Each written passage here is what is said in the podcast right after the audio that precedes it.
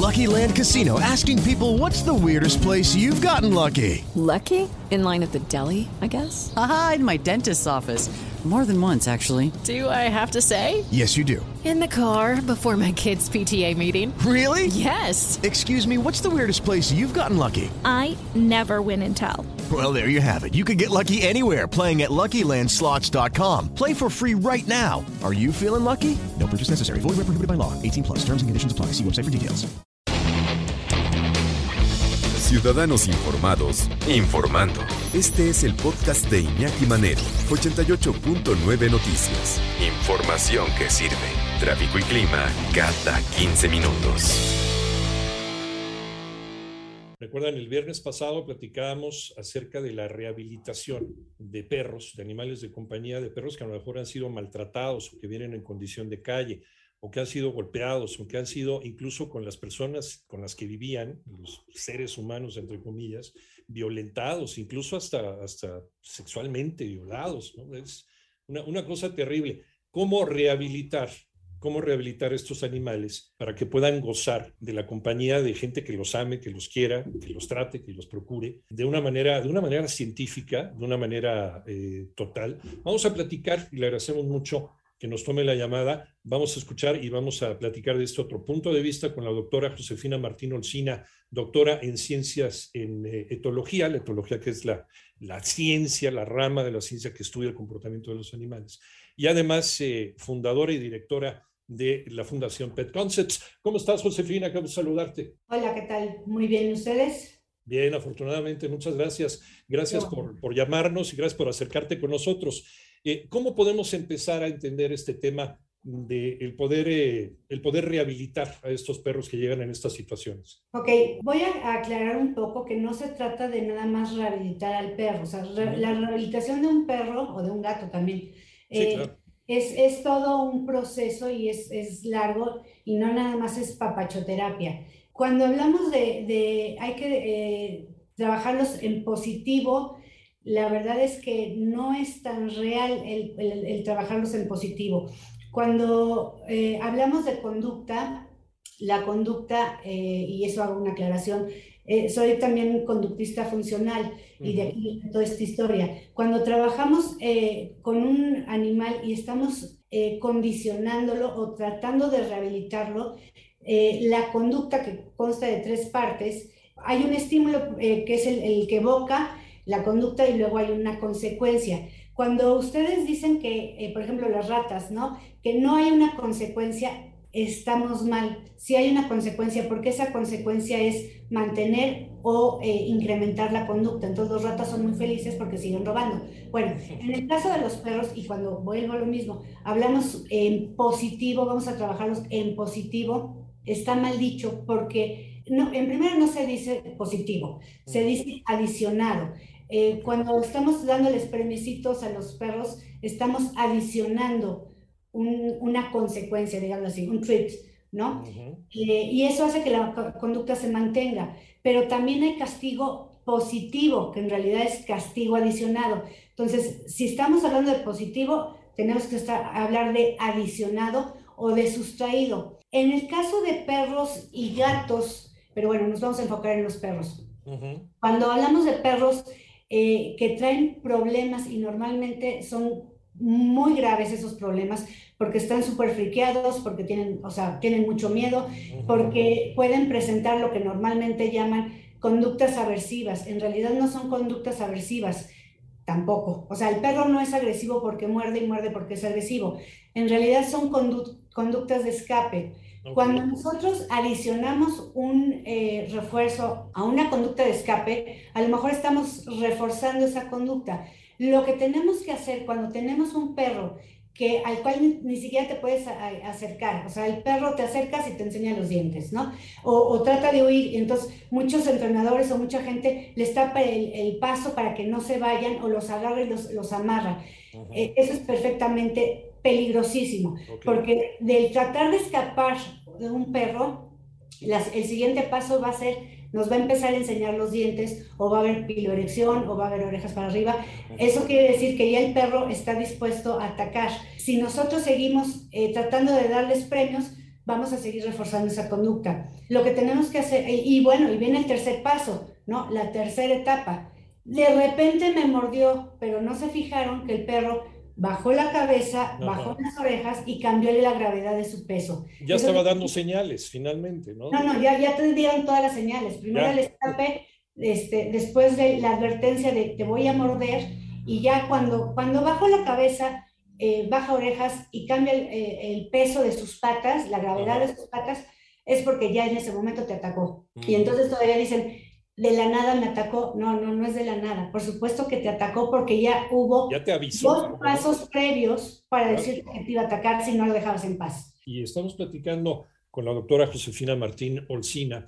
Ella es eh, directora, etóloga, directora de Pet Concepts y etóloga conductivista funcional, ¿verdad? Eso sería, eso sería tu... Etóloga y además, por otra parte, conductivista funcional, sí. Funcional. Y estamos platicando acerca de estos, de, la manera en, nos decías que a lo mejor el término correcto no es rehabilitarlos, Josefina. Sí, sí es rehabilitarlos, pero eh, lleva, o sea, lleva un, es un, todo un trabajo, es una reingeniería de conducta. Entonces, cuando, cuando estamos trabajando con perros peligrosos, es muy malo dar un consejo de abraza y apapacha a tu perro, porque si el perro ya te dio dos señales, o sea, ya hubo dos eh, conductas que pueden este, ser, que, o sea, que te está diciendo, ten cuidado porque ahí te voy, y ya la tercera, ya es cuando ya, ya se fue, entonces, y, y más con niños, ¿no? O sea, no le digas apapacha a tu perro porque puede, porque con, la, con el amor pues sí, con el amor se va a rehabilitar, pero antes tenemos que hacer una serie de cosas.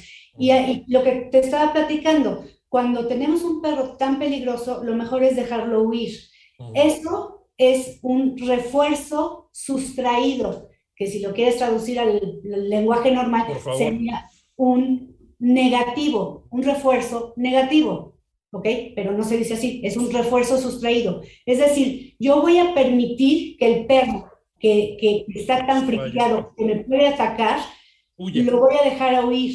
Y después voy a aplicar un eh, DRO sustraído, es decir, voy a premiar cualquier conducta o voy a reforzar cualquier conducta que sea otra que no sea o huir o atacar. O sea, positiva, una conducta positiva. Pero, a, ver, ahorita dijiste algo muy interesante antes de ir a la pausa, Josefina. Eh, no entendemos las señales que nos puede estar mandando un perro. Entonces, por lo menos también somos muy ignorantes, ¿no? A la hora, por ejemplo, si queremos adoptar un perro que viene en estas condiciones, no sabemos leerlo. ¿O, qué, qué, pasa? Es que no deberían de dar ese tipo de perros en adopción. O sea, Para empezar, antes, de...